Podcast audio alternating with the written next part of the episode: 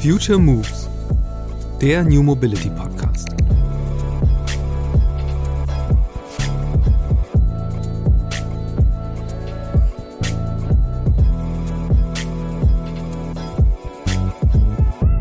was du jetzt siehst, ist wirklich diese Fusion von Entertainment und Auto. Äh, in der Vergangenheit war es immer ein Product Placement von einem Auto in einem Film. Ja, soweit ging dann die Zusammenarbeit. Jetzt geht's komplett in die andere Richtung. Entertainment versucht, ins Auto zu kommen. Ähm, und eben Entertainment Companies bauen plötzlich ihre eigenen Autos, weil sie wissen, dass da viel Zeit verbracht wird und in Zukunft noch viel mehr Zeit verbracht wird und ähm, dass das eben ähm, ein, ein großes Wachstumspotenzial auch für die Medienindustrie eben bietet. Die Herausforderung ist nur heute, nichts ist standardisiert. Ähm, und die Inhalte sind ja nicht fürs Auto gemacht, sondern das ist im Zweifel der gleiche lineare Content, den ich zu Hause am Fernseher sehe oder an meinem iPad sehe. Der läuft dann jetzt plötzlich auch im Screen im Auto. Ja, herzlichen Glückwunsch. Wo ist denn der Vorteil ähm, bei diesem, bei dieser Lösung? Sondern du musst halt mit dem, mit dem, erstmal mit dem Raum Fahrzeug anfangen zu spielen und dann eben mit dem Fakt, dass es sich durch die Welt bewegt und wie es sich durch die Welt bewegt. Und das ist ja das, was wir bauen. Hier ist Christian Kors und du hörst Future Moves, den New Mobility Podcast. Mein heutiger Gast ist Nils Wolny, Gründer und CEO von HoloRide. Die Münchner haben eine Technologie entwickelt, die Autos zu Freizeitparks macht. Das ist zumindest der eigene Pitch von ihnen. Es geht darum, dass die Sensoren der Fahrzeuge genutzt werden, um Computerspiele, die auf VR-Brillen laufen, zu animieren. Das heißt also, ganz praktisch, wenn das Auto nach links fährt, bewegt sich dann auch die Landschaft in der Brille analog dazu. Und das Ganze soll wahnsinnig immersiv sein und ein vollkommen neues Spielerlebnis. wenn Nils über HoloRide spricht, verwendet er Begriffe wie Virtual Reality, NFT, Metaverse, Blockchain. Das klingt so, als hätte jemand sich ausgedacht, okay, ich nehme alle Buzzwords und mache daraus jetzt irgendeine Geschäftsidee. Dabei trifft das Gegenteil zu. Die Arbeit an HoloRide hat schon im Jahr 2015 begonnen. Damals noch als Einheit innerhalb von Audi, später dann eben als eigenes Startup, das ausgegründet wurde. In diesem Podcast erfährst du, warum die Passenger Economy das nächste große Geschäftsfeld für die Autoindustrie sein wird. Und Nils sagt, wie er daran teilhaben will. Außerdem erzählt er, wieso er lieber mit Indie-Entwicklern als mit großen Studios zusammenarbeitet. Und welche Anwendungsfelder es für die HoloRide eigene Kryptowährung Ride noch geben wird. Hallo Nils, äh, schön, dass du bei mir im Podcast bist. Ähm, ich habe eine Frage und zwar ihr schreibt auf eurer ähm, auf eurer Website HoloRide sei ein äh, sei dafür da, Autos zu Freizeitparks zu machen. Das klingt jetzt erstmal super intuitiv, aber wenn man einmal kurz drüber nachdenkt, ist es doch ein bisschen erklärungsbedürftig. Äh, sag doch mal, was ihr genau macht. Ja, hi Christian. Äh, erstmal vielen Dank für die Einladung. Habe mich sehr darauf gefreut. Ähm, ja, also natürlich ist das eine schöne Analogie, die wir immer, immer nutzen. Und jeder, der irgendwie Freizeitparks und Themenparks äh, mag, ähm, äh, weiß, worauf er sich da einlässt, nämlich einfach mal eintauchen in ein, eine komplett andere Welt. Und warum mobile Themenparks? Äh, weil wir eben eine Software bauen, die ähm, äh, ein, eine komplett neue Art von ähm, Entertainment auf Rücksitzen ermöglicht, nämlich einfach auf einem persönlichen Device, zum Beispiel einer VR-Brille, ähm, Erlebnisse zu haben, die sich perfekt synchronisieren mit der Fahrzeugbewegung und eben der Strecke, wo das Fahrzeug fährt, also den Orten auch, an denen es vorbeikommt. Ähm, und äh, damit fühlt sich halt jeder HoloRide so ein bisschen an wie, wie ähm, ein, eine, eine Fahrt durch einen Erlebnispark. Ähm, und da sind eben ganz verschiedene Sachen denkbar. Und deswegen nutzen wir auch gerne diese Analogie eines Themenparks, weil das kann eben sehr, sehr vielfältig sein. Und es ist vor allem auch unterhaltsam, damit sich Leute zukünftig auf der Rückbank nicht mehr so langweilen. Ich glaube, ähm, bevor wir darüber sprechen, was das genau für Inhalte sein können und warum man sich überhaupt mehr langweilen sollte beim Autofahren noch als jetzt schon, ähm, ist, glaube ich, total wichtig, dass du einmal so erklärst, wie das Ganze technisch funktioniert. Mhm.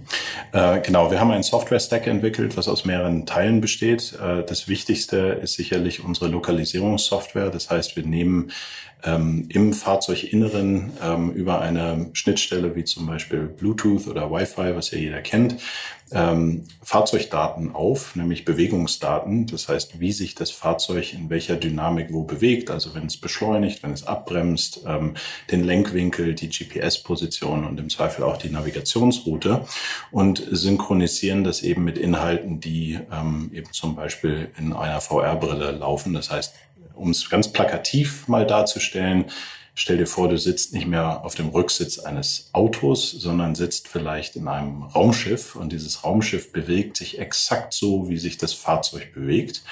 Und äh, da wir eben das Ganze auch mit Kartendaten ähm, matchen, ähm, äh, positioniert unsere Software, das nennt sich prozedural, also praktisch während sich das Fahrzeug bewegt, ähm, beispielsweise Asteroiden dort, wo Häuser sind ähm, und dann fliegt ein Raumschiff halt durch eine Asteroidenlandschaft ähm, äh, statt äh, einfach langweilig durch, eine, eine, durch einen Vorort.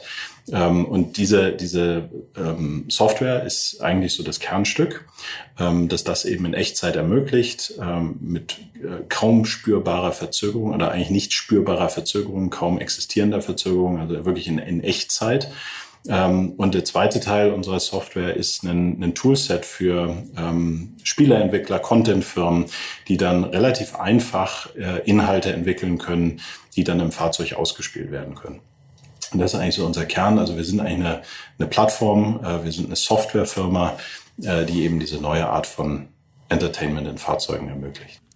Jetzt äh, stelle ich mir als eine große Herausforderung vor, ähm, tatsächlich an die Daten des Autos erstmal ranzukommen. Also ihr seid ja, ihr seid ja gestartet damals äh, bei Audi. Äh, da ist es, glaube ich, noch relativ einfach, weil quasi da seid ihr in der Company, aber ihr habt euch dann ja bewusst entschieden, ihr wollt halt nicht nur an einem Hersteller hängen. So, ähm, Vielleicht erläutern noch mal den Schritt genau und mhm. ähm, erklär mal, wie macht ihr das? Wie überzeugt ihr äh, die, die Autohersteller quasi mit das Kostbarste herzugeben? ja, ähm, also tatsächlich ist es eine Herausforderung, weil diese Daten, die wir nutzen, die sind nicht von außen ähm, zugänglich. Also über die klassischen Schnittstellen, die man vielleicht so kennt, äh, kommt man eben nicht an diese Echtzeit-Bewegungsdaten des Fahrzeugs. Äh, tatsächlich sind es jetzt aber auch nicht ähm, so außergewöhnliche Daten, weil jedes moderne Fahrzeug hat diese Daten für zum Beispiel Fahrerassistenzsysteme. Ähm, das heißt, die sind existent, aber sie sind in jedem Fahrzeug anders. Sie sind teilweise sogar von Modell zu Modell unterschiedlich bei demselben Hersteller. Und wir haben eben eine Software entwickelt, die diese Daten so wie sie sind aufnehmen können, wenn uns der Fahrzeughersteller eben über Bluetooth oder Wi-Fi wirklich nur im Interior des Fahrzeugs Zugriff gibt auf diese Daten. Also wir schicken sie jetzt nicht irgendwie in eine Cloud und wieder zurück, sondern die werden lokal verarbeitet. Ähm, das hat auch sehr viel damit zu tun, dass es natürlich dann äh, deutlich sicherer ist, als wenn man es irgendwie äh, anderweitig nutzen würde. Ähm, und wir ähm, kooperieren mit eben Fahrzeugherstellern, um an diese Daten zu kommen. Und die Motivation dahinter ist eben, jeder Hersteller sucht aktuell nach neuen Möglichkeiten, was man Kunden eben anbieten kann, insbesondere auch Passagieren anbieten kann, ähm, weil das eine, eine hochrelevante Gruppe heute schon ist und zunehmend noch äh, werden wird, vor allem wenn wir an autonome Fahrzeuge denken. Ähm, und äh, wir bieten Herstellern eben eine Möglichkeit, A, diese Experiences äh, ihren Kunden anzubieten und B, aber auch ein Modell zu haben, wie man Fahrzeugdaten monetarisieren kann. Das ist auch ein immer relevanter werdendes Feld für Fahrzeughersteller. Und da bieten wir eben etwas an. Und der, der Grund, warum wir einen sehr guten Zugang zur Industrie haben, ist eben, dass wir eine Ausgründung eines Autoherstellers sind. Das heißt, wir wissen, was wichtig ist, ähm, auch für die Hersteller. Ähm, und ähm, wir haben auch einen großen Vertrauensvorschuss, weil wir das eben auch im Interesse der Industrie machen, weil wir eben einen Großteil unseres Umsatzes, den wir erzielen, mit Fahrzeugherstellern teilen dafür, dass sie uns diese Daten zur Verfügung stellen. So ein bisschen das Schlagwort, unter das ihr das stellt oder was auch in dem drin steckt, was du sagst, ist ja so die Passenger Economy. Mhm. Vielleicht um mal ganz an den Anfang zu springen, was war denn überhaupt die initiale Idee für ja. so, ein, so, ein, so ein doch irre komplexes Projekt, das ihr da verfolgt? Ja, es war tatsächlich, ähm, wir haben uns in 2015, ähm, meine beiden Mitgründer und ich, mit, äh, mit der Fragestellung beschäftigt, wie können Autohersteller zukünftig noch Teil einer Wertschöpfungskette sein, wenn wir autonome Fahrzeuge haben und äh, jeder im Zweifel sein Personal Device dabei hat. Also äh, lass es eine VR-Brille sein, eine AR-Brille sein, lass es heute vor allem eben noch Mobiltelefone und Tablets sein. Ähm, welche Rolle spielen Hersteller dann? Und ähm, wir haben uns sehr viel Gedanken darüber gemacht, naja, eigentlich ist das Fahrzeug ein super Erlebnisraum und den, den Fakt, dass sich das Auto äh, dynamisch durch die Welt bewegt an verschiedenen Orten und in eben mit einer sehr unterschiedlichen Geschwindigkeit und ähnliches, kann man sich das nicht zunutze machen und Inhalte perfekt darauf abstimmen, dass das Fahrzeug eben noch zu einem besseren Erlebnisraum wird. Und das war eben immer in diesem Kontext autonomes Fahren. Und dann haben wir eben Fahrzeugdaten genommen, haben sehr viel damit experimentiert. Die ersten Prototypen waren wirklich mit Chewing Gum und Duct Tape, wie man so schön sagt, also wirklich zusammengenagelt und ähm, einfach nur mal zu sehen, wie, geht, wie geht's, wie fühlt sich das an und, und steckt da was drin. Und wir haben dann ähm, diesen, diese sehr frühen Prototypen dann tatsächlich auch äh, Spielefirmen, also Gaming, Gaming Companies ähm, und auch Entertainment, größeren Entertainment-Firmen gezeigt haben gesagt, ist das überhaupt ein relevantes Format für euch? Und tatsächlich sind wir da offene Türen eingerannt, weil die gesagt haben, ja, wir haben Themenparks, wir haben Games, wir haben Filme. Und diese Charaktere, die Welten, die wir da kreieren, ähm, das, wir wissen, dass das Auto relevant ist, weil Leute da sehr viel Zeit drin verbringen. Ähm, das ist ein komplett neues Format, wie man das zum, zum Leben erwecken kann. Und damals sind wir schon sehr früh auf diesen Gedanken gekommen, ja, eigentlich ist es wie so ein beweglicher äh, Themenpark. Und ähm, ja, es ist, es ist komplex, aber das Erlebnis ist dann doch nachher schön und einfach, weil es tatsächlich sich diese natürlichen Bewegungen des Fahrzeugs zunutze macht und dadurch habe ich ein sehr viel immersiveres Erlebnis. Also tatsächlich und das ist immer so ein bisschen die Krux. Ich kann darüber reden, ich kann Videos zeigen, aber probiert's aus. Ja, wenn immer ihr mal jetzt die Chance habt, ein Holoride zu machen, probiert's einfach aus, weil diese, diese Erfahrung buchstäblich, dass echte Fliehkräfte spürbar sind und sich mit virtuellen Welten vermischen, das fühlt sich wahnsinnig real an. Wir merken immer, unsere Passagiere vergessen so ein bisschen Zeit und Raum, äh, wenn sie, wenn sie unterwegs sind ähm, in einem Holoride. Und ähm, das waren damals alles so sehr, sehr motivierende Faktoren, wo wir gesagt haben, hey, da steckt vielleicht was drin, was sich eben auch Fahrzeughersteller zunutze machen können, ähm, um eben in dieser Passenger Economy zu partizipieren. Und der, der Begriff Passenger Economy kommt tatsächlich aus dem Kontext autonomes Fahren. Ähm, ich glaube, die ersten, die das mal so richtig promotet haben, war Intel in einem Report, das sagen, wenn wir autonome Fahrzeuge haben, dann haben wir eine Passenger Economy. Tatsächlich haben wir die heute schon. Ähm, wenn du mal drüber nachdenkst, wie viele Leute auf Rücksitzen unterwegs sind, in Taxen, im Uber, im Lyft, ähm, im, äh, die ganzen Kids, die ganzen Teenager mit ihren Eltern, äh, es wird wahnsinnig viel Zeit als Passagier verbracht. Und natürlich wächst das. Je mehr ähm, unterstützende Fahrfunktionen wir haben, also automatisiertes Fahren, wir werden irgendwann alle Passagiere sein. Und ähm, ja, da haben wir damals angesetzt und haben gesagt, hey, warum sollten wir warten, bis äh, die autonomen Fahrzeuge da sind? Äh, wir starten das Thema jetzt ähm, und ja, sind dann, haben dann Anfang 2019 losgelegt. Jetzt können wir das natürlich auch, wenn du sagst, äh, probiert's aus, können wir halt leider im Podcast gar nicht machen, weder visuell noch was Fliehkräfte angeht. Aber ja. beschreib doch mal, was, was sind denn das für Inhalte? Also gerade, ich meine, du hast selbst schon gesagt, ihr wart da bei Entertainment-Konzernen, also mhm. sprich, es geht ja dann wahrscheinlich schon darum, Inhalte auch zu lizenzieren, zu übertragen, Spiele vielleicht ja. neu zu entwickeln. Erzähl mal so ein bisschen, was ihr schon gemacht habt und was so die, die Ideen sind, ähm, die da vielleicht in der Pipeline sind. Ja. Soweit du es sagen kannst. Ja, klar. Nee, also tatsächlich bringen wir ja ganz viele äh, Dinge zusammen. Wir bringen ähm, im ersten Schritt VR-Brillen mit der Plattform Fahrzeug, mit ähm, vielleicht sogar existierenden Games und, und äh, IPs zusammen. Ähm, und äh, eins der ersten Felder, mit denen wir starten werden, ist Entertainment, weil Entertainment ist ein, ein immer noch stark wachsender Markt. Games sind heute größer als Musik und Film zusammen ähm, als Industrie und ähm, gerade in, in der jüngeren Zielgruppe, ähm, äh, meine die Themen Fortnite, Roblox und so weiter ähm, kennst du auch zu Genüge, äh, haben eine unfassbar hohe Relevanz für eine für eine junge Zielgruppe, die jetzt ja primär in Privatfahrzeugen jetzt mal auf dem auf dem Rücksitz sitzt. Deswegen haben wir gesagt, Entertainment ist für uns der der Startpunkt, aber auch Edutainment, also Bildungsinhalte, die auf eben eine sehr schöne spielerische interaktive Art und Weise dann erlebbar oder in unserem Fall erfahrbar gemacht werden, sind ein Format, wo wir ein unfassbar großes Potenzial sehen. Ähm, in, weniger in Europa und USA, aber in Asien ist das ganze Thema Relaxation und Wellbeing ein, ein riesen, riesen Markt. Also entspanntes ähm, Unterwegssein als Passagier und eben ein bisschen was für die mentale Gesundheit zu tun. Und ein viertes Feld ist für uns sicherlich Produktivität ähm, weil viele Leute nutzen auch einfach die Unterwegszeit, um zu arbeiten. Und das ist so ein bisschen der Kern. Wir haben die Company eigentlich gestartet, um zu sagen, wir wollen diese häufig verlorene Transitzeit einfach in wertvolle Zeit verwandeln, weil neben einem fehlenden Angebot hast du noch ein, ein zweites Thema, was viele Passagiere betrifft. Das ist Motion Sickness. Also visuelle Inhalte in bewegenden Fahrzeugen sind nicht jedermanns Sache. Äh, ein Drittel aller Leute leiden unter wirklich ähm, schwerer Motion Sickness im Auto wenn sie irgendwie auf den Screen schauen. Und dadurch, dass wir eben Inhalte produzieren können oder eben eine Software bereitstellen, wo Studios Inhalte äh, produzieren können, die bewegungssynchron sind, dadurch passt das, was ich sehe, zu dem, was ich spüre. Und damit können wir es in sehr, sehr vielen Fällen reduzieren. Wir fangen aber mit Entertainment an weil das war deine Frage. Wir fangen mit Entertainment an und wir werden ähm, oder arbeiten jetzt schon sehr, sehr eng mit Indie-Studios zusammen, mhm. weil wir gesagt haben, die sind, die haben einfach die kreative Kraft, da unser Format auch nochmal ganz anders zu explorieren.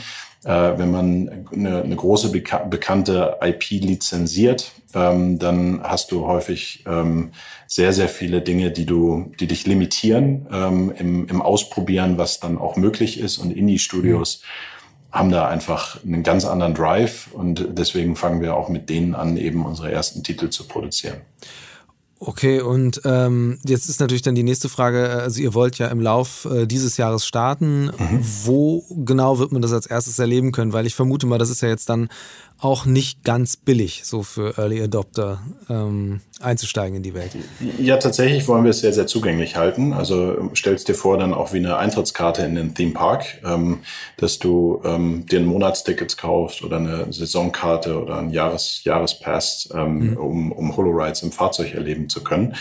Ähm, und die, ähm, die Titel, die wir jetzt gerade produzieren, wir haben ähm, äh, einen speziellen Topf an Funding, um eben Indie-Studios zu unterstützen, äh, diese ersten Titel zu generieren.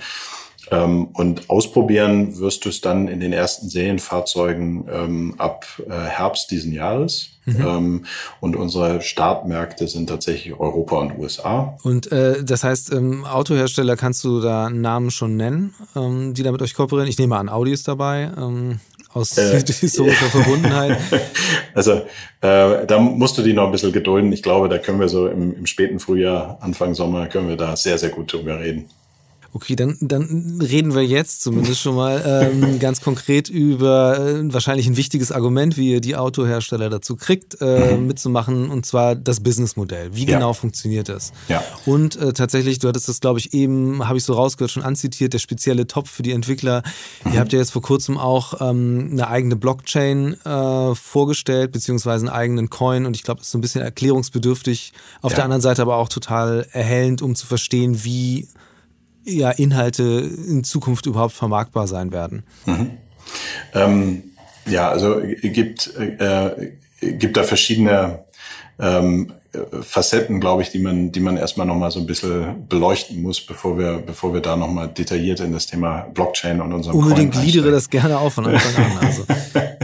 ähm, nee, aber ähm, jetzt mal äh, ganz konkret auf das Angebot gesprochen, ähm, wie, wie teuer wird das oder wie, wie ähm, ähm, äh, wie viel Early Adopter muss ich, äh, muss ich am Anfang erreichen. Also äh, grundsätzlich ist es wichtig zu verstehen, wir bauen unsere Applikation für ähm, bestehende VR-Brillen oder XR-Brillen. So, das heißt, wenn ich so eine habe, dann installiere ich unsere Applikation und dann brauche ich natürlich ein HoloRide-fähiges Fahrzeug, äh, das ähm, die Daten so sendet, dass unsere Applikation die aufnehmen kann. Aber grundsätzlich ist der Ansatz da wirklich breit und in Plattformen, also möglichst viele Headsets ähm, oder eben Personal Devices enablen und möglichst viele Fahrzeuge enablen. Ähm, deswegen, ich kann jetzt noch nicht so viel zu den äh, konkreten Automobilmarken und Modellen und ähnliches sagen. Hinweis geben sicherlich die Projekte mit den Herstellern, die wir schon gemacht haben. Ähm, und auch äh, zu den VR-Brillen werden wir in den nächsten Wochen noch ein bisschen was sagen, aber so funktioniert es. Ich habe vielleicht so ein Device zu Hause, weil ich gerne schon irgendwie äh, VR nutze und Spiele spiele und dann lade ich unsere Applikation runter und dann kann, dann kann ich eben das im Fahrzeug nutzen. Der Zugang ist, ähm, wie wir Geld verdienen, ist halt wirklich so ein, so ein Subscription-Modell, aber so ein, eher so ein, eher wie so eine Eintrittskarte in den Theme Park zu verstehen, äh, auch mit kürzeren Laufzeiten oder eben längeren Laufzeiten. Das kann ich als User frei wählen. Das wird auch in dem günstigeren Bereich von normalen Content-Plattformen liegen. Ähm, also wenn ich jetzt äh, schon Spotify-Abo habe oder Netflix-Abo habe, das gibt mir schon mal so eine ganz gute Referenz, was das dann so kosten kann. Also es ist nicht der übliche Preispunkt, den man vielleicht von, von Automobilen gewohnt ist, sondern wir äh, kommen eben sehr, sehr stark aus der anderen Ecke und sagen, ähm, wir orientieren uns eher am, am Consumer Electronics Bereich und Entertainment Bereich und das, was Leute heute schon kennen und nutzen. Also so ähm, die 10 bis 12 Dollar äh, oder Euro. Genau, das ist ein mhm. sehr, sehr guter Preispunkt dafür. Und ähm, dann gibt es eine zweite Komponente, äh, damit kann ich sehr, sehr viel nutzen. Aber ähm, was bei Games eine große Rolle spielt, ist halt viel Individualisierung oder spezielle Items. Ähm, und da kommen wir dann so ein bisschen in Richtung, warum wir das Thema Blockchain gestartet haben. Ähm, eben diese ganzen In-App-Purchases sind ein großes Thema. Das ist so ein zweiter, äh, zweiter Revenue Stream für uns. Und wir teilen aber diese ganzen Umsätze, die wir generieren, eben immer mit den Autoherstellern, die die Daten zur Verfügung stellen und immer mit den Entwicklern, die eben den Content entwickeln. Und wir haben da und jetzt baue ich vielleicht mal die Brücke zur Blockchain, warum wir uns damit angefangen haben zu beschäftigen. Für uns geht's für uns steht nie die Technik im Vordergrund, sondern immer eben der Passagier und das Erlebnis. Ähm, und wir haben halt damals mit VR angefangen, weil wir gesagt haben, hey, das ist ein total immersives, einzigartiges Erlebnis und plötzlich wird das Fahrzeug zu einem krass coolen Entertainment-Device, weil ich habe mein, eigentlich meinen Simulator zu Hause, aber es ist besser als ein Simulator, weil es sind echte Kräfte, die mein Körper spürt und es fühlt sich realer an. So, das war die Idee, warum wir ähm, mit, mit VR auch damals gestartet haben. Ähm, es ging halt ums Erlebnis. Und bei der Blockchain ist es ähnlich, weil ähm, wenn ich heute in Games Items kaufe, um, um meinen Avatar zu individualisieren und ich habe irgendwann keine Lust mehr auf das, äh, das Game, ist das ganze Geld, was ich ausgegeben habe, weg. Ähm, und wenn ich eben Blockchain nutze und dann dahinter eben sogenannte Non-Fungible Tokens oder also eben ähm, Kursform NFTs ähm, dann haben solche digitalen Objekte eine, eine Identität, die man weiß, die gibt es nur einmal, die gehören diesem Nutzer ähm, und dann kann ich die im Zweifel auch einem anderen Nutzer übertragen, verkaufen, je nachdem, ähm, was, äh, wenn ich mich davon wieder trennen möchte. Und ähm, Blockchain in, ermöglicht halt so wirklich so eine Economy da aufzubauen, dass ich anfangen kann, Items auch zu tauschen, zu handeln. So und ähm, die wichtige Komponente dabei ist auch für die Content-Entwickler, ähm, die stecken sehr viel Zeit und Liebe in ihre Kreation und häufig ist es dann so ein Einmalverkauf auf einer Plattform, aber äh, darüber habe ich halt eben die Möglichkeit mit so NFTs, dass ich bei jedem Tausch, bei jedem Handel, äh, wenn, wenn es den Besitzer für Geld wechselt, äh, dass ich auch wieder ein Royalty praktisch an, an den Entwickler abführen kann. So, und damit partizipieren sie auch längerfristig. Ähm, das ist ein Thema. Und das zweite ist, wir vergüten auch äh, Entwickler ganz anders, als das in der Content-Industrie so üblich ist, ähm, nämlich tatsächlich Spielzeit basiert. Das heißt, die, die, die Sessions, Christian, wenn du jetzt irgendwie 20 Minuten gespielt hast, dann loggen wir einmal ein, wann du angefangen hast und wann du aufgehört hast und sagen, innerhalb deines, deiner, deines Monatsabos hast du so und so viel Zeit mit dem Titel verbracht, so und so viel Zeit mit dem anderen Titel verbracht und äh, natürlich anonymisiert, aber proportional schütten wir dann eben diese Umsatzbeteiligung an die Entwickler aus, die eben Titel beigesteuert haben, die die Menschen am meisten spielen und am meisten lieben, das wird halt auch entsprechend incentiviert. Und damit hast du natürlich auch einen Anreiz, tolle Inhalte zu kreieren, ähm, die auch, äh, die auch immer frisch und aktuell zu halten, immer weiterzuentwickeln. Ähm, und das ist halt eine ganz andere Methode, als zu sagen, ich kaufe einmal einen Titel, den bringe ich auf meine Plattform und dann, wenn er halt ähm, äh, entweder funktioniert oder er funktioniert nicht und ich muss das immer so ein bisschen ausbalancieren. Ich zahle halt allen gleich und jemand, der dann Bestseller hat, der hat dann halt Pech gehabt. Äh, also das wollen wir halt völlig, äh, völlig auf den Kopf stellen. Und da hilft uns Blockchain, weil du das sehr transparent machen kannst ähm, und halt vor allem nicht mehr manipulierbar. Also wenn, wenn so eine Session dann da dokumentiert ist, kann niemand dahin gehen, was du bei zentralisierten Plattformen machen kannst, kann niemand dahin gehen und sagen, nee, nee, ich schicke den mal einen anderen Kontoauszug, ähm, weil es mir jetzt gerade so passt, sondern das ist transparent, das ist fair und das ist offen. Und das ist halt auch eine ganz andere Art und Weise, ähm, mal mit, mit wirklich äh, Content-Entwicklern auch zu arbeiten. Ja. Und das wird extrem wertgeschätzt, muss ich echt sagen. Das Feedback war sensationell. Das, das kann ich mir auch gut vorstellen, dass tatsächlich bei den Leuten, die verstanden haben, wie die ganze Geschichte funktioniert, mhm. ähm, da auch vor allen Dingen, wenn man so langfristig plant, wie ihr das tut, äh, dass das äh, Modell gut angenommen wird. Auf der anderen Seite gibt es ja aber immer noch wahnsinnig viel ja, Skepsis oder auch mhm. einfach schlicht Unverständnis bei den, bei den Konsumenten ist das nicht, habt ihr da nicht Sorge, dass wenn ihr jetzt auf einmal mit diesen ganzen Buzzwords, NFT, Blockchain um die Ecke kommt, dass ja. es eher ein bisschen abschreckender ist, als wenn man einfach irgendwo einen Euro draufschreibt? So? Ja, ja, nee, das machen wir, das machen wir tatsächlich nur hier in unserem, ich sag mal, Industriesprech. Aber wenn du Nutzer bist, du musst es gar nicht wissen, das muss dich auch nicht interessieren. Ja? Also die, die User Journey ist so einfach. Du lädst die Applikation runter, das verbindet sich mit dem Fahrzeug, du fährst los, hast eine tolle Zeit und dann kaufst du ähm, vielleicht Upgrades, einfach weil du ein anderes äh, Raumschiff haben möchtest, weil weil du äh, deinen Avatar individualisieren möchtest, weil du ein anderes Tool brauchst, um deine Mission da zu erfüllen. Da gibt's halt unendliche Möglichkeiten. Das heißt, ähm, von der, von der User Experience das fühlt sich nicht nach, nach Techie und Blockchain an, sondern das ist halt eine, eine coole Experience. So, aber mit der Funktionalität, dass du sagst, die die äh, Objekte, die du gekauft hast oder eingesammelt hast, die kannst du auch jetzt handeln mit anderen Usern. Äh, du musst aber nicht wissen, dass das über die Blockchain läuft oder dass es ein NFT ist. Es, es funktioniert dann und es geht dann so. Aber für, für Content-Entwickler ist sowas natürlich schon ein super interessantes Thema. Aber als Nutzer musst du das nicht, äh, musst du das nicht spüren. Und du kannst natürlich auch in Dollar oder Euro oder so diese Items kaufen, aber du kannst halt auch eben Ride nutzen. Das ist unsere eigene Währung.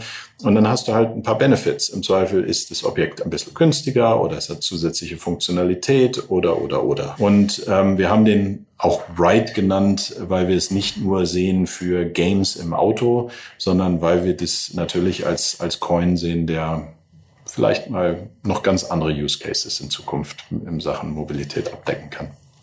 Okay, ähm, vermutlich wird ihr da noch nicht mehr zu entlocken sein an dem Punkt. Deswegen würde ich jetzt einfach mal ähm, noch über den Punkt sprechen wollen, äh, das Timing. Das ist ja immer so ein, so ein sehr wichtiger Faktor und ich hatte jetzt in der Vorrecherche auch mal so ein bisschen geguckt. Also ja. gerade VR und Entertainment gibt es ja einige, die was machen. Da gab es irgendwie eben, als ihr losgelegt habt, war eigentlich gerade so Peak-Hype, was, äh, was das ganze Unterhaltung im Flugzeug oder so angeht. Ja. Ähm, da scheint es ein bisschen ruhiger geworden, geworden zu sein. Ähm, jetzt seid ihr gerade am Start, äh, nehmt jetzt so neue ja, Buzzwords oder Hype-Themen mit rein wie NFT, äh, Metaverse äh, als das, worüber gerade alle reden. Ähm, wie, das kann man ja gar nicht kalkulieren vorher. Die Frage ist ja, wann, wann legt man den Schalter um und sagt so, okay, jetzt geben wir ein Produkt raus, weil die Frage ist ja auch, äh, die damit dranhängt, so äh, VR-Brillen werden ja jetzt auch schon seit zehn Jahren gibt's ja das Thema. Und es ist ja trotzdem noch nicht so, dass jetzt jeder zweite eine zu Hause hat, zumindest was jetzt meine, meine Peer Group angeht. Ähm, andererseits, wenn du ein Produkt hast, das möglichst viele Leute nutzen sollen, ähm, beziehungsweise ja auch die richtigen Leute zusammenkommen müssen. Das richtige, der, die richtige Automarke mit dem richtigen ähm, VR-Brillenbesitzer. Ähm, wie, wie findet man da den Zeitpunkt, wo man sich dann wirklich raustraut und sein Produkt auf den Markt wirft? Hm. Das ist eine extrem gute Frage. Ähm, also wir, wir haben, als wir damals gegründet haben, ähm, da war eigentlich dieser Peak VR schon vorbei. Also es war schon, es kündigte sich schon so ein bisschen so ein VR-Winter an ähm, und der hat ja jetzt auch eine ganze Zeit angedauert. Und jetzt durch, ähm, durch das Thema Metaverse, ähm, dass das jetzt plötzlich so ein sehr populärer Begriff wird, ähm, das, das, das treibt das gerade. Sicherlich hat die Pandemie da auch so ähm, ihren Beitrag geleistet, dass natürlich solche Technologien plötzlich ähm, sehr, sehr viel oder, oder schneller ähm, ähm, ja, ähm, adaptiert werden. Allerdings ist es natürlich, wie du richtig sagst, VR-Brillen sind noch ganz, ganz, ganz weit weg von der, von der Dichte jetzt verglichen mit Smartphones oder, oder Tablets. Ähm, und wir haben eigentlich unsere Firma ja, wie ich sage, eigentlich nicht auf Basis von Technologie gegründet, sondern ähm, die, die Idee, wir haben, wir haben für uns einmal so ein, so, ein, so ein Purpose definiert, warum wir eigentlich diese oder warum wir das eigentlich machen, was wir machen. Und wir haben für uns so definiert, making transit time count. Weil für die meisten Leute ist einfach äh, Reisezeit, gerade im, im Fahrzeug als Passagier, ähm, verschwendete Zeit. Äh, wirklich, also wenn du an den Daily Commute denkst, wenn du irgendwie die, die lange Fahrt auf der Autobahn und so weiter und so fort, für ganz viele Passagiere ist das echt verlorene Zeit. Und das wollten wir einfach ändern. So und ähm, und dabei eben etwas Einzigartiges kreieren, was, was für das Auto relevant ist. Was wir ja im Kern machen, ist äh, eine Software herstellen, die Inhalte ermöglicht, die auf Bewegungen und Orte reagiert. Wir haben mit VR angefangen, weil es gibt zum Beispiel noch keine tollen AR-Devices. Ähm, und das ist unser Leuchtturm geworden. Jeder hat über uns gesprochen, weil die, die Verrückten, die bringen VR ins Auto. Ähm, so, das war, das ist nach wie vor unser Leuchtturm. Aber ich glaube, ich habe schon ein bisschen was verraten. Es geht eigentlich um Inhalte, die sich auf Bewegungen und Orte anpassen. Und das geht auch mit anderen Personal äh, Devices. Ähm, und da werden wir sicherlich auch noch ein bisschen was zu erzählen. Ähm, aber das war so die Idee in der, in der, äh, in der Firmengründung. So. Und natürlich haben wir jetzt gerade die sehr vorteilhafte Situation, dass jeder über das Metaverse redet und sagt, ja, ist doch ganz klar, digital und physisch geht doch zusammen als wir gegründet haben, war das noch nicht so klar, dass das ja so zusammengeht. Und ähm, da gehört dann auch immer ein bisschen, bisschen Glück dazu, muss man ganz ehrlich sagen, dass sich so ein Thema dann plötzlich auch im Mainstream anfängt zu entwickeln, genauso wie mit Blockchain. Das Thema haben wir angefangen, äh, da hatte der Bitcoin noch nicht so seinen Anlauf genommen zum, zum All-Time-High in den letzten Monaten, sondern wir haben gesagt, das könnte eine interessante Komponente für unser Businessmodell sein, um transparent zu sein gegenüber unseren Partnern und den Nutzern eben etwas zu bieten, was, was heute noch nicht so möglich ist in vielen äh, Entertainment-Angeboten. Und so gehen wir eigentlich immer vor. Und ähm, jetzt fügt sich das so ein bisschen zusammen, dass, dass alle sagen, ja, es ist doch klar, dass, äh, dass diese Welten zusammengehen und dass das Metaverse das nächste große Ding ist. Aber am Ende geht's für uns immer nur um das Erlebnis für den Passagier ähm, und dass du Inhalte hast, die eben besonders sind und zu deiner Reise passen und eben auch zur Bewegung passen des Fahrzeugs. Und ähm, daran arbeiten wir. So und das dann, dass es dann Buzzwords gibt, das ist auch gut, weil du brauchst immer irgendwie einen Begriff für die Sachen. Also Metaverse, da kannst du jetzt zehn Leute fragen, kriegst 15 Meinungen, was das denn eigentlich ist. Wir haben das für uns mal ganz klar äh, definiert. Das ist eigentlich wirklich das, die, die digitale Welt trifft nicht nur auf die reale Welt, sondern das ist ein, eine, eine Fusion aus den beiden. Ähm, und dann entsteht etwas Neues. Also es ist so ein bisschen wie so eine, wie so eine industrielle Supernova. Äh, zwei, zwei Welten kommen zusammen und kreieren was Neues. Es ist nicht mehr nur dieser Overlay von digital auf real und es ist nicht nur komplett Virtual Reality, das ist halt auch falsch. So VR ist nicht das Metaverse, äh, sondern es ist diese Kombination aus wirklich äh, ähm, ähm, physischer Welt und digitaler Welt, aus der etwas komplett Neues entsteht. Und wenn du dann über unsere, unsere Technik nachdenkst, genau das ist es, ähm, weil du hast das physische Erlebnis der Bewegung und die physische und reale Welt, durch die du gleitest und hast dann digitale Inhalte, die das Ganze anreichern und zu einer komplett neuen Erfahrung machen. Stell dir vor, Kids auf dem Rücksitz, die plötzlich irgendwie A Bugs Life oder so eine Reise durch einen menschlichen Körper machen, äh, statt immer nur die langweilige Fahrt zum, zum, zum Sportclub und diese Erfahrung ähm, ermöglicht auch einfach, dass solche Inhalte im Zweifel auch viel besser erinnert werden, als wenn ich nur ein Buch lese, eine, Doku schaue, sondern ich habe es erlebt äh, und ich war an diesem Ort. Ich hatte diese, dieses, dieses Präsenzerlebnis, diese wirkliche Erfahrung. Ähm, das ist doch, das ist doch cool. So, und, und darauf fokussieren wir uns einfach auf dieses, auf dieses Making Transit Time Count. Das ist, das ist unser Ding. Nicht, nicht Blockchain, nicht VR, nicht IoT, nicht AI, äh, und nicht NFTs und welches Buzzword da auch immer, sondern es ist wirklich immer auf dieses Making Transit Time Count zurückzuführen für uns weiterer Punkt, der ja nicht unwesentlich ist, äh, wenn es darum geht, gerade als so ein doch kleiner Player, ich meine, ihr seid halt irgendwie drei Dutzend Leute oder so, ähm, ja. sich am Ende dann durchzusetzen, ist natürlich auch ähm, gute Argumente, oder nicht gute Argumente, aber ja. einen gewissen Vorsprung zu haben oder einen anderen Ansatz zu haben, als jetzt meinethalben, um mal einen Silicon Valley Konzern zu nehmen, der sehr mhm. deutlich stark, sehr stark ist auf das Thema Metaverse sitzt.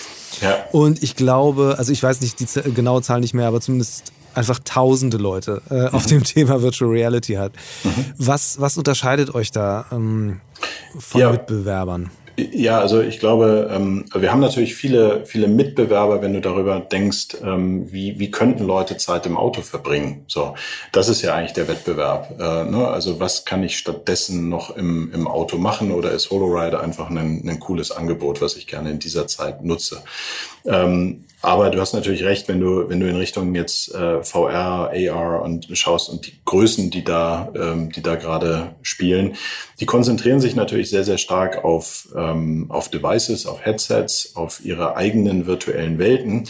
Und, ähm, also womit sie ja potenzielle Gatekeeper dann auch sind. Also genau, aber das, das Spannende ist, wenn man, wenn man das Metaverse begreift als eigentlich das die nächste Iteration des Internets, also das Spatial Web, ähm, dann sind wir jetzt gerade in der Zeit, dass jeder so sein AOL aufbaut, ja, also sein kleine, seine kleine gated Community, wo ich dann die ersten sicheren Schritte machen kann im Metaverse. Ähm, und äh, wenn du das dann wieder, das war ja beim Internet genauso, da hattest du ein Safe Space, hast dich bei AOL eingewählt, hattest da dein Chatfenster und deine deine Shopping-Applikation. Und irgendwann ist das plötzlich aufgebrochen und, ähm, und genauso ist es. Äh, es ist nicht Facebook oder jetzt Meta, die das Metaverse bauen. Es ist nicht Niantic, es ist, wird nicht Apple sein, sondern es ähm, irgendwann wird's, wird auch das wieder aufbrechen. Und da, ich habe vorhin die Community im Blockchain-Bereich angesprochen, die sind ein massiver Treiber von eben Offenheit, Dezentralisierung ähm, und von, von ähm, diesen Komponenten, die aus meiner Sicht auch super wichtig werden für diese nächste Iteration vom, äh, vom, vom Internet und dann eben das Spatial Web kreieren. Ähm, äh, natürlich sind das irgendwo äh, alles Firmen, die in dem Welt, in dieser, in dieser Welt unterwegs sind, aber wir, diese Komponente, die wir beitragen, die könnte ein Meta genauso nutzen, wie ein Apple sie nutzen kann, wie ein Niantic sie nutzen kann.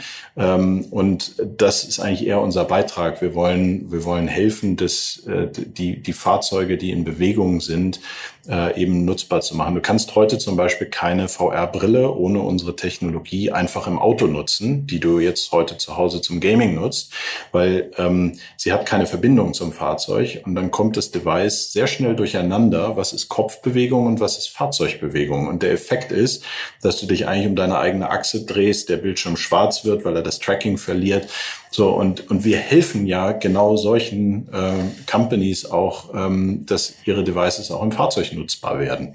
Und das eröffnet eigentlich einen, mehr Möglichkeiten. Ähm, und da wollen wir einfach unseren Beitrag zu leisten. Deswegen ähm, da habe ich jetzt keine, also da habe ich jetzt keine Angst davor, dass die tausend Leute an VR arbeiten haben. Im Gegenteil, das ist gut. Ähm, Du hast recht, wir sind noch sehr klein und wir haben eine echte Herkulesaufgabe. Ähm, aber ich glaube, wir haben in den letzten drei Jahren bewiesen, ähm, dass wir, wir uns da ähm, eben, weil wir uns auf dieses Thema so krass fokussieren, äh, dann auch den entsprechenden Fortschritt machen. Und ähm, wir haben auch einen, habe ich eingangs gesagt, auch einen Vertrauensvorschuss natürlich gerade in der, in der Automobilwelt, weil kannst ja mal die Autohersteller fragen, wie viele denn so bereit sind, Meta ihre Daten zu geben. Ähm, das ist äh, halt auch ein Thema, wo jeder ein bisschen, bisschen vorsichtig ist. Und, ähm, und äh, ja, da glaube ich, haben wir ein paar schöne Argumente. Neben Patenten und äh, einer, einer Technologie, glaube ich, die jetzt auch noch nicht jeder so schnell gleich hat. Ja. Wobei das Spannende ist, gerade eben Technologie nicht haben, mhm. schnell sein und aus, mhm. aus welchen Ecken, also diese Branche ist ja wahnsinnig mal Umbruch. Also was man ja mhm. gerade jetzt irgendwie gesehen hat, ich meine, allein jetzt in den, äh, vor ein paar Wochen äh, hat Sony irgendwie ja. dann doch nochmal sehr deutlich bekräftigt, dass sie Autos bauen wollen. Die Diskussion ums Apple Car, die mhm. auch immer wieder aufflammt und äh, oder andere Hersteller wie äh, NIO, wo der CEO sagt, AR wird halt so tief ins Auto integriert, wie es nur irgendwie geht. Also ja es kommt ja schon von allen Seiten, aber jetzt ohne mal äh, äh, jetzt so, so ein Abgleich zu machen, wer wird da am Ende siegen, weil wahrscheinlich wird es den einen Sieger sowieso nicht geben. Ähm, aber mal ins Positive gewendet. Was sind denn Entwicklungen, die du jetzt auch neben eurer eigenen äh, Applikation siehst, wo du sagst, das ist spannend, das sind wegweisende Geschichten, das mhm. kann man vielleicht sogar, da kann man selbst was von lernen oder vor allen Dingen darauf sollte man sich vielleicht einstellen, wenn man jetzt drüber nachdenkt, wie wie, was muss man, was muss man Passagieren bieten oder was werden ja. die verlangen? Was du jetzt siehst, ist wirklich diese Fusion von Entertainment und Auto. Äh, in der Vergangenheit war es immer ein Product Placement von einem Auto in einem Film. Ja, soweit ging dann die Zusammenarbeit. Jetzt geht's komplett in die andere Richtung. Entertainment versucht ins Auto zu kommen.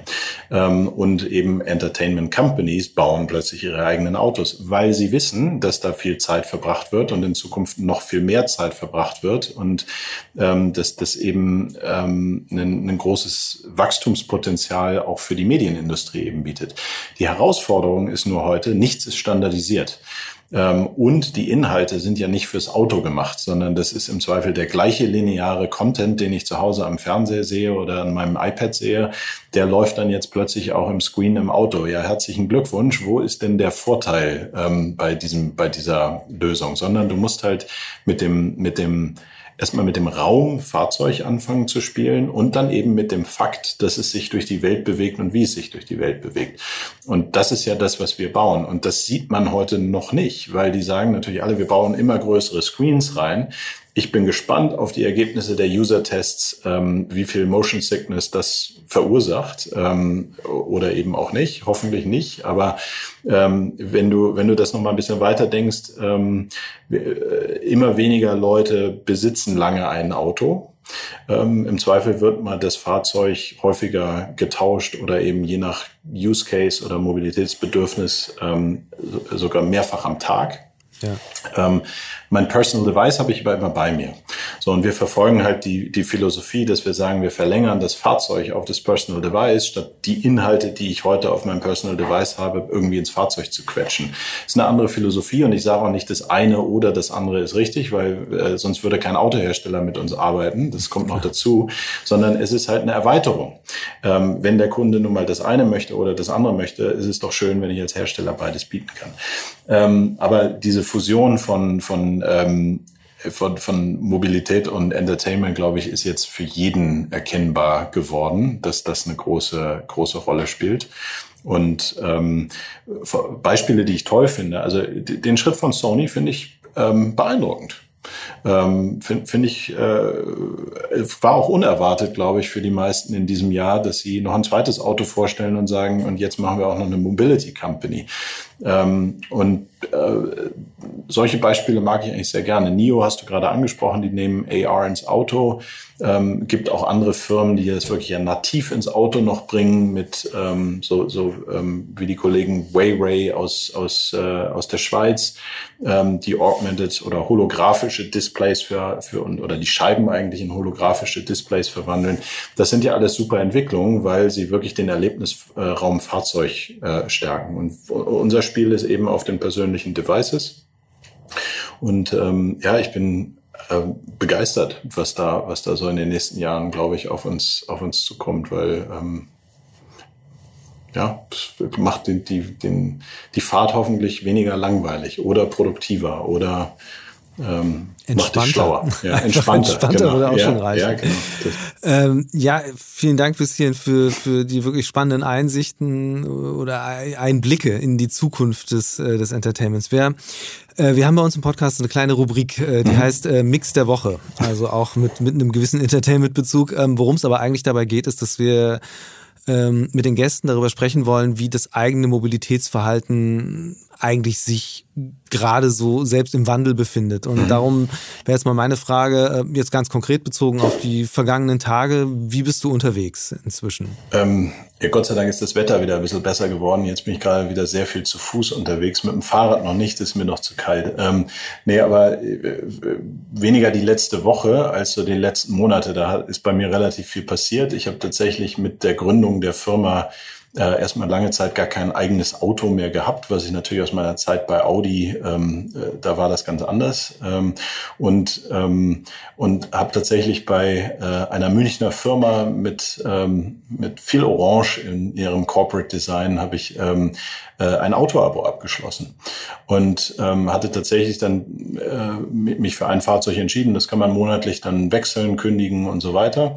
Ähm, einfach in den Wintermonaten, ähm, weil ich auch einen kleinen Stöpsel habe, der musste dann in die Kita gefahren werden und das ist dann mit dem Fahrrad ein bisschen anstrengend im Winter ähm, und habe dann das erste Mal einen Wechsel zu einem Elektrofahrzeug gemacht und in der Stadt äh, super angenehm, auf längeren Strecken durchaus eine Herausforderung. Bin ich aber damals gar nicht so viel gefahren, aber jetzt habe ich mir dann tatsächlich ein äh, ein Elektroauto zugelegt. Ähm, und äh, die Erfahrung auf Langstrecke ist schon abenteuerlich, äh, muss man muss man echt sagen. Äh, ähm, das ist bis zu frustrierend. Ja? Also das ist wirklich so, dass man sagt, wenn da nicht bald was passiert, dann, ähm, dann, dann wird das schwierig mit der, mit den Zielsetzungen, die wir so haben in Sachen Elektromobilität, weil du stehst immer am hintersten Ende eines Rasthofes, ja, wirklich ganz weit weg. Und dann kannst du aber sicher sein, dass es an dem Tag auch in Strömen gießt.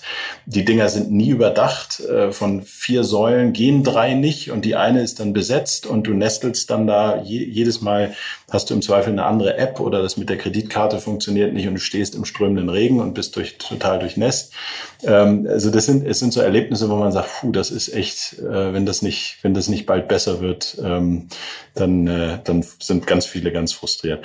Letzte Woche war eher geprägt kurze Strecke im E-Auto und ähm, der Fußweg von zu Hause ins Büro große Gretchenfrage, äh, wie ist es mit äh, Fliegen und äh, oder auch Zugfahren? Langstrecke ja, oder, ja oder Remote Zeit nicht machen? so viel, ist ja in letzter Zeit nicht so viel. Ähm, tatsächlich bin ich im Dezember mal wieder in den USA gewesen äh, und dann natürlich wieder geflogen. Das ist ja auch ein ganz eigenes Erlebnis zurzeit. Ähm, ähm, ja, aber es ist viel seltener geworden natürlich als in, noch vor Corona. Ähm, ich glaube, bin seitdem viermal geflogen wieder. Ja. Ähm, was mir jetzt nur gerade einfällt, weil du den Begriff ja. Produktivität vorhin selbst ja. genannt hast in Bezug auf euer Device, ähm, ist das auch, also ich meine, Meta setzt ja sehr stark, oder glaub, zumindest der Chef von Meta glaubt ja sehr stark daran, dass man ähm, das ganze Konferenzgeschäft einfach in die virtuelle Realität verlagern kann. Sind das Anwendungen, über die ihr auch mit nachdenkt? Ja, also Produktivität im Auto wird eine Rolle spielen. Ich glaube, das braucht noch ein bisschen. Ähm, das ist, äh, also Entertainment ist da, ja, das, das funktioniert in VR super. Die anderen äh, Bereiche, da tut sich sehr viel, was super schön ist zu sehen. Ähm, aber ich, ich glaube, das braucht noch ein bisschen. Und ich merke es halt immer wieder, es kommt ein bisschen drauf an, was für Konferenzen oder was für Veranstaltungen. Ähm, ich bin großer Fan von ähm, Menschen in Persona treffen. Ähm, also wenn es jetzt irgendwie um eine Konferenz geht, weil das meiste passiert nicht bei den Vorträgen, sondern ähm, in der Schlange, um sich einen Kaffee zu holen oder, oder eben, eben zwischendurch. Ja, also da sind häufig die interessantesten Gespräche. Ähm, zum Beispiel South by Southwest ist so eine Veranstaltung, wo ich immer gerne hingefahren bin und auch äh, hoffentlich dieses Jahr findet sie hoffentlich wieder physisch statt. Ähm, die interessantesten Gespräche hast du, während du auf den Vortrag wartest und Schlange stehst äh, mit den Leuten, die links und rechts und vor dir stehen. Ähm, und ich glaube, sowas kann man auch in VR abbilden. Gibt es auch schon ein paar, ein paar tolle Applikationen dafür. Aber dass das diese, diese diese Energie in der Masse ähm, äh, erzeugt, das, das dauert noch. Da bin ich, bin ich ganz sicher. Ähm, ja, das nehme ich mal als Schlusswort und äh, noch als, als letztes Stichwort. Du hast ja selbst auch gesagt, die physische Präsenz äh, hat äh, was sehr Positives, das Treffen. Von daher ähm, können wir auch schon so ein bisschen Sneak Peek machen. Also, äh, dass du ja auch bei uns auf dem Summit sein wirst im Mai. Ja. Freue ich mich auch sehr drauf. Freue ja. ich mich auch drauf, weil ich auch. hoffentlich das erste Mal endlich eure Technik ausprobieren kann. Unbedingt. Bislang habe ich es nämlich immer verpasst, weil ich nicht da war, wo das Auto war oder umgekehrt. Und das ist tatsächlich, das geht ja eben nur physisch, das, was ihr macht. Ja. Und ähm, ja, in diesem Sinne ähm, schon auf jeden Fall erstmal bis bald und äh, ein herzliches Dankeschön. Ja, vielen lieben Dank, Christian. Hat viel Spaß gemacht und ich freue mich wahnsinnig auf Mai. Future Moves, ein Podcast von OMR und Hamburg Messe und Kongress. Dieser Podcast wird produziert von Podstars bei OMR.